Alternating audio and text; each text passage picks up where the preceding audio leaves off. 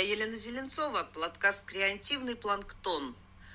Подкаст о креативных индустриях, сделанный агентством творческие индустрии. Мы те самые люди, которые уже почти 20 лет пытаются что-то с этим, с чем, с творческими индустриями, конечно же, сделать. И наконец-то поняли, как и что, но это не точно. Вот сейчас прямо и уточняем.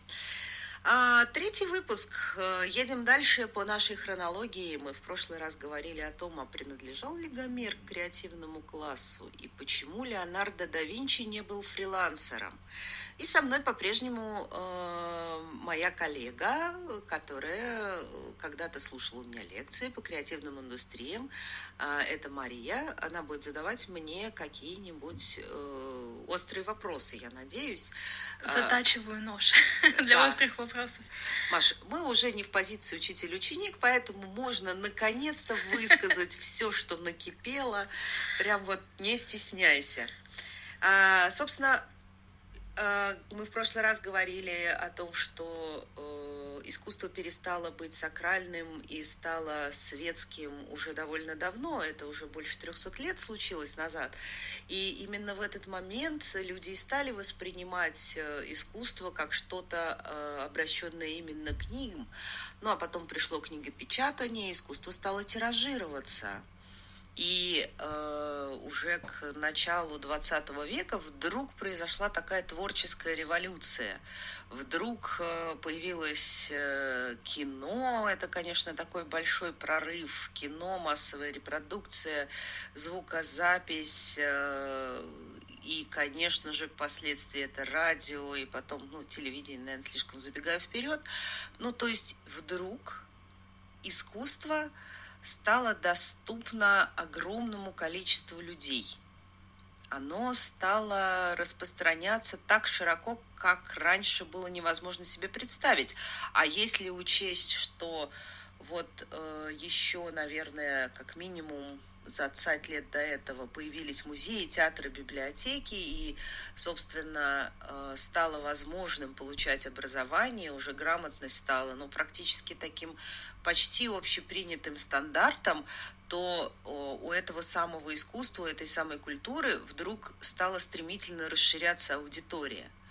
Вдруг э, все, что раньше было разговором с ограниченным кругом просвещенных людей, или же а, вообще таким а, очень важным для всех, но абсолютно односторонним обращением к божественным высшим силам, вдруг это так вот, знаете, опрокинулось э, на э, всех создала для огромного количества людей возможность что-то узнавать, читать, э, наслаждаться портретом Монны Лизы. Я все время вспоминаю, как вот в кино, опять же, показывали, да, вот эти вот какие-то дорожные сундучки в начале 20 века, которые изнутри обклеивали картинками, где были э, не только фотографии, вырезки из газет, но и репродукции известных картин. То есть вдруг э, у нас ранее священные, сакральные для человека э, изображения оказались э, в каком-то сундучке.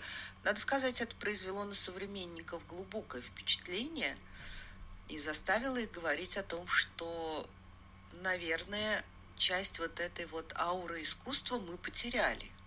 А вот да, как раз хотела узнать. То есть, если сначала искусство это все-таки была такая история для элит, а потом оно внезапно стало доступно практически всем, это получается, что художник теперь должен ну, условный художник, говоря там про всех творцов, этот творец теперь должен адаптировать так, чтобы любой прохожий на улице его понял?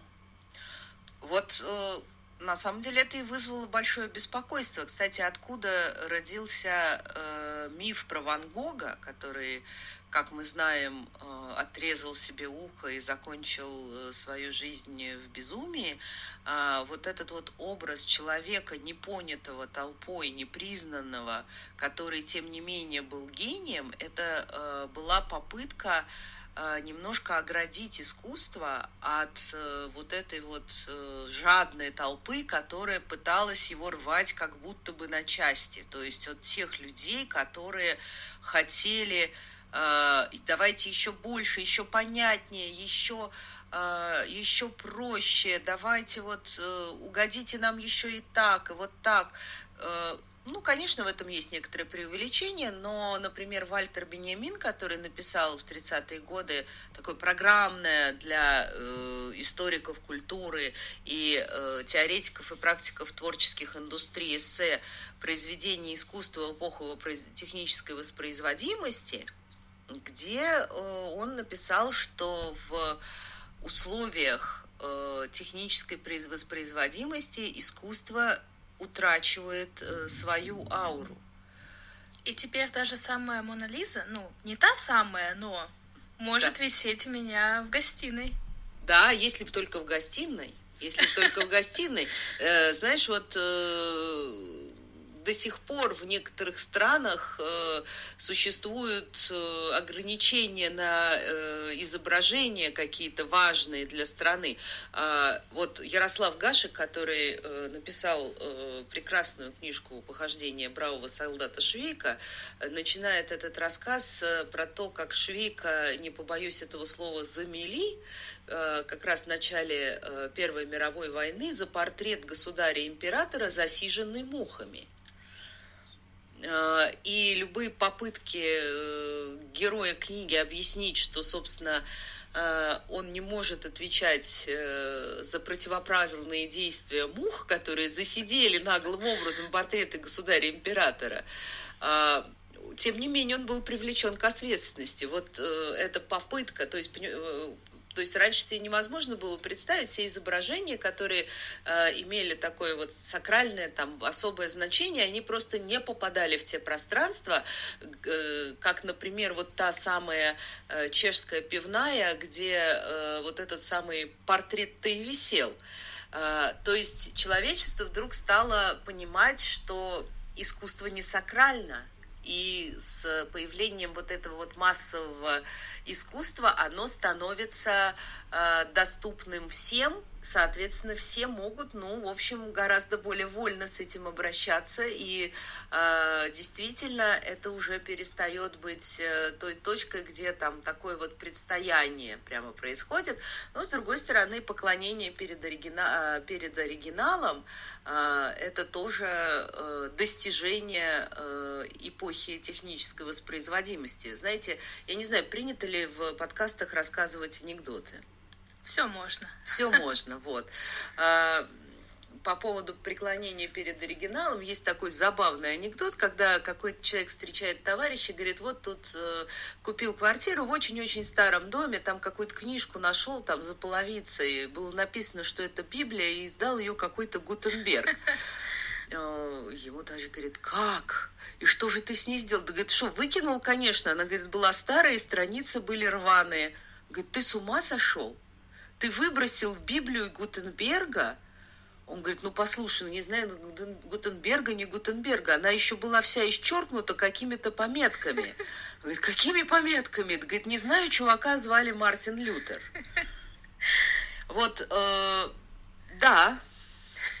Да, кстати, вот тоже история про э, то, когда искусство берут сейчас и добавляют что-то свое, да, вот как раз вот мы говорим про какие-то а, великие картины, например, а вот мне вспоминаются конфеты шоколадные, да, там, например, вот «Утро в сосновом лесу», то есть вроде великое да. полотно, а у меня это тут на обертках, которые у меня потом в мусорку отправятся.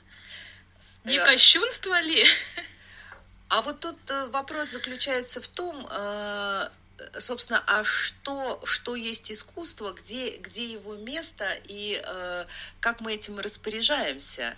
Э, сейчас, на самом деле, мы привыкли, что э, искусство это не то, к чему мы специально готовимся, чтобы приобщиться. Это не то, э, что э, требует какой-то особой подготовки. Э, это не то пространство, куда нам нужно особое разрешение, чтобы зайти. Э, творчество – это наша среда. Вот э, я бы сказала так, что искусство было божьим промыслом, искусство было индустрией, а сегодня искусство становится средой обитания. Вот, э, а среда обитания, она очень разная. Она в том числе из этих конфетных оберток, э, она из мелодий, которые мы услышали случайно из соседней машины, она из э, каких-то ярких принтов, которые в магазине неожиданно оказались на какой-нибудь новой коллекции футболок или бог знает чего еще, оно в интерьерах общественных зданий, в общественных пространствах. Но мы э, чуть-чуть ушли вперед, хотя это важно. Вот э, в первой половине 20 века э, первое впечатление было э, от э, появления культурных индустрий – креативных индустрий э, то, что искусство теряет немножко свою ауру одновременно. А, вот слово индустрия, кстати, вот мы поговорили про креативность и творчество, а мы не поговорили про слово индустрия. Почему э, креативные э, творческие индустрии? Вот именно потому, что это те, это способ поставить это на конвейер. То есть э, это массовость, это возможность э, это воспроизводить э, практически бесконечно, которая началась, начала проявляться еще там, ну, если книгопечатание, то с 15 века, а вообще-то говоря, массово во второй половине 19 века, когда в обиход вошли фотографии, звукозапись, затем кино, затем радио, затем телевидение. Но еще очень хотелось бы сказать в этот раз э, про следующий шаг развития культурных, креативных, творческих индустрий, а, потому что э, в 1947 году такие философы серьезные, Харкхаймер и Адорно, написали первое программное э, произведение, где они упоминали как раз культурные индустрии. Собственно, само словосочетание впервые появилось в 1947 году. Книжка эта называлась «Диалектика просвещения», и глава называлась, всегда все студенты э, в недоумении. Вот помнишь, как она называлась, Маша? Нет, к сожалению. Первое упоминание. Культурная индустрия как обман масс. Мне кажется, что это вот прямо, э, знаешь, когда э, сейчас э, так вот все поднимают на флаг это понятие, у многих возникает это ощущение, что все-таки это какой-то обман масс. Но речь шла там о том, что э, благодаря вот этой вот тиражируемости произведений, мнений, смыслов и текстов через радио, через массовую репродукцию стали возможными тоталитарные режимы начиная с Муссолини и заканчивая э, фашистскими, коммунистическими режимами, которые использовали вот эти вот каналы трансляции информации э, очень быстро и качественно один и тот же идеологический суррогат, доставляя сразу миллионам людей. И э, вот у философов это вызывало ужас. И, собственно, э, конечно, вот эта вот технологизация искусства э, до 50-х годов, она вызывала, конечно, очень такие противоречивые чувства. А у тебя она вызывает противоречивые чувства? А вот я думаю вообще про тиражирование. И думаю про те виды искусства, которые без него, в принципе, не выживут. Да, потому что если мы говорим опять-таки там про литературу или про музыку, ну, странно говорить э, об этом без контекста тиражирования. И э, сколько вообще людей захочет читать, э, допустим, текст, изначально набранный автором, может быть, написанный от руки или набранный там на печатной машинке, э, без переработки там редактором, без каких-то комментариев, которые, допустим, могут нас глубже туда вовлечь. Или, например, если я приду в гости и обнаружу, что там играют у кого-то Моцарт на пластинке, у меня не будет как бы никаких вопросов, почему это вот у тебя тут какая-то пластинка одна из там миллионов, и ты слушаешь на ней, а там не приходишь, допустим, послушать э, в исполнении какого-нибудь знаменитого оркестра, хотя это тоже тиражирование. Uh-huh, uh-huh. Да, это, это я, я полностью согласна. Я хочу только добавить, что э, вот это вот самое тиражирование, оно, наверное, и создало вот тот самый креативный планктон, который является героем нашего подкаста, потому что э, пока э, художник работал, э, ну, не знаю, там, Репин писал свои масштабные работы с большим количеством подмастерьев. Э, или, э, ну, там, скажем, э, великие композиторы обходились вовсе без оных. А как только появилась звукозапись, то тут же появилась необходимость создания э, целых таких э, творческих команд, которые бы отвечали за там техническое и содержательное обеспечение э, той же самой звукозаписи, и их оказалось неожиданно очень много этих самых людей. И что характерно, эти люди должны были, вообще-то говоря, ну, в зависимости от должности, конечно, но как-то разбираться в музыке. Потому что, ну вот, не знаю, там какие-нибудь первые пластинки, ты должен, во-первых, выбрать произведение, ты должен э, записать его в студии, ты должен оборудовать студию, а, у тебя должны быть люди, которые там сделают какую-то обложку для этой пластинки, да, то есть ты привлекаешь э, творческих людей из смежных специальностей. А, вот помнишь, какие красивые, вот кто э, увлекался, кто смотрел вот эти вот антикварные пластинки, какие там невероятно красивые обложки вот эти вот эпохи модерна это же большое количество художников, которые были вовлечены в это, которые рисовали это. А, и дальше ты должен вообще-то э, иметь еще какую-то команду почти что армию людей, которые будут заниматься их распространением, тоже разбираясь э, вот в этой самой музыке, может быть, не так глубоко, как музыкальные критики или композиторы, но э, появились вот эти вот рабочие места, а мы этих людей, кстати говоря, что интересно, имен этих людей мы почти не знаем они вот та, точно так же, как э, авторы икон или великих архитектурных сооружений нам э, неведомы, нам-то точно так же неизвестны имена тех людей, которые, например, э, продвигали или там создавали дизайн там первых обложек. Э, ну, наверное, если покопаться в архивах, это можно найти, но это уж точно не такие публичные э, сведения, не, не поднятые на флаг, да. То есть огромное количество людей вот эту индустрию создавала, вкладывала своих, свои усилия, в том числе творческие усилия, чтобы это стало возможным, чтобы люди стали заводить свои патефоны и слушать э, классическую или на то время популярную музыку, э, или, например, э, растущая, надо сказать, стремительно растущая вот в, тот, в ту эпоху именно сфера книгоиздания, когда очень часто там, помни, помнишь знаменитые иллюстрации Васнецова к русским народным сказкам? Конечно. Да, мы все их помним с детства, и это прекрасное соединение а, одной индустрии с другой индустрией. Вот мне кажется, что все это было возможно благодаря а, усилиям а, очень разных людей и как раз того самого креативного планктона. И, э, собственно, искусство, э, которое мы потеряли, как говорил там Бениамин, э, и это не только то, что мы потеряли какую-то ауру.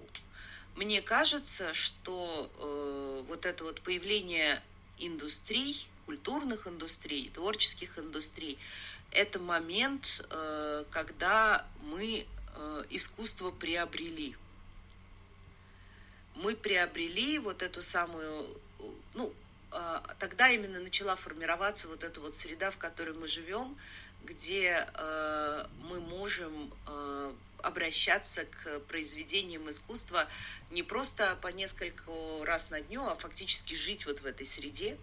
И мне кажется, это здорово. Тебе нравится жить в такой среде?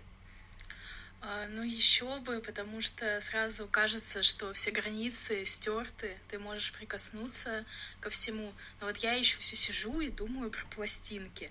То есть вот вроде бы казалось там все, вот эпоха ушла, там потом что у нас и эти, и аудиокассеты там после были, да, вот эти магнитолы и прочее, прочее, а сейчас вообще там у всех подписки есть на стриминговые музыкальные сервисы, и казалось бы, включай, слушай когда угодно но мы все равно идем и покупаем пластинки.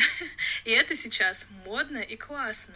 Хотя, казалось бы, вроде что-то уже позади, но нет, это новый виток элитарности получился. И это вот, кстати, здорово, потому что э, интересно, что если в технологиях а, каждый новый шаг, он обнуляет предыдущий, но как бы когда ты перешел на более, вот сейчас, кстати, происходит, мне очень, мне очень жаль вообще это вот эти культурные границы, это удивительная штука. Сейчас э, по всему миру э, гаснут мартеновские печи. Это вот помним романтические фильмы 30-х годов, где течет вот этот расплавленный металл. Скоро, mm-hmm. скоро этого процесса не будет, потому что все переходят на э, электрические э, там современные печи, которые уже не имеют вот этого впечатляющего практически такое ощущение, что вообще этот процесс был создан отчасти для кинематографистов. Ну, потому что вот так романтизировать этот, эту индустрию было бы невозможно, если бы не мартеновская печь. Но, но следующая технология делает предыдущую нерентабельной, она исчезает. А вот э, как раз в креативных, творческих индустриях абсолютно это не так. Вот правильно ты говоришь, это, э, э люди все равно хотят любительски э, играть на музыкальных инструментах. Раньше же, как э, любая образованная барышня э, играла на музыкальном инструменте, это было не только потому что таким образом ее гармонично воспитывали, но это был такой, как сказать, примитивный аналог технической воспроизводимости, чтобы дома тоже была музыка, она бы хоть что-то сыграла. Ну, то есть э, сейчас все равно люди хотят учиться, чтобы дома что-то сыграть, люди э, хотят покупать пластинки, несмотря на то, что есть э, уже подкасты. И, кстати, слушайте наш подкаст, пожалуйста. Э, он точно не хуже, чем любая пластинка. И э, получается, что э, творческих индустрий становится все больше и больше. И, собственно, а что произошло, когда их стало еще больше во второй половине 20 века, мы узнаем из выпуска 4. Это была Елена Зеленцова. Спасибо за внимание. Со мной была Маша. Всем пока. Пойду перечитаю Беньямина. Правильно.